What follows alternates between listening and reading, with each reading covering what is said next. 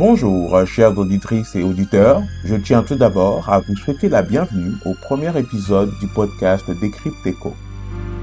Ce podcast ambitionne de compter parmi les sources de référence francophones en matière de diplomatie économique et d'entreprise.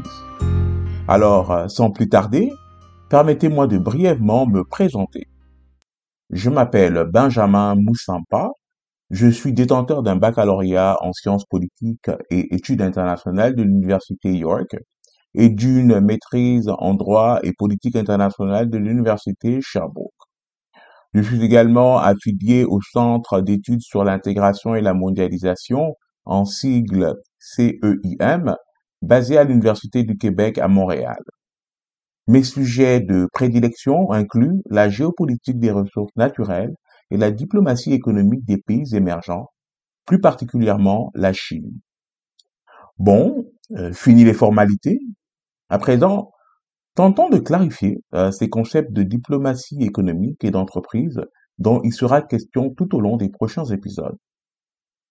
La diplomatie économique est initialement un instrument de la politique extérieure des États qui s'est imposé à la fin du XIXe siècle comme un outil de projection de leur puissance dans le monde, dans le contexte de l'essor des rivalités impériales.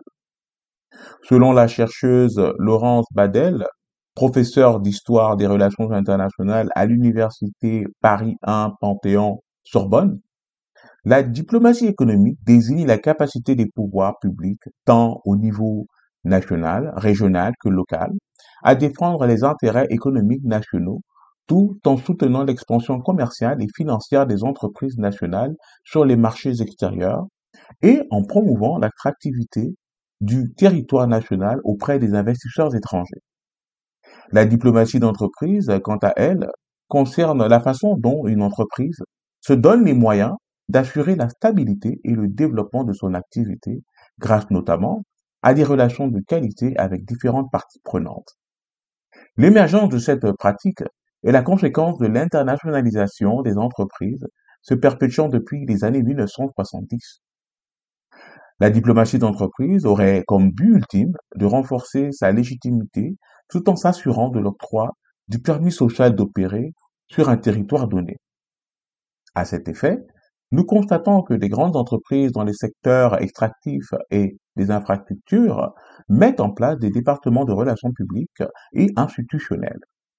Ces départements seront responsables de cette diplomatie d'entreprise pour permettre aux entreprises d'intervenir adéquatement dans deux domaines importants, le sociétal et l'environnemental. Par ailleurs, les prochains épisodes traiteront de sujets tels que la rivalité économique Chine-États-Unis, les enjeux géoéconomiques de l'Union européenne, ainsi que les stratégies de grands groupes miniers et énergétiques dans les pays en développement. Ces épisodes dureront généralement entre 15 et 20 minutes. De plus, l'équipe de production ainsi que moi-même prenons l'engagement de rendre disponibles les épisodes chaque dimanche. Ceci étant dit, merci pour votre attention et restez connectés pour les épisodes à venir. Bonne semaine à toutes et à tous.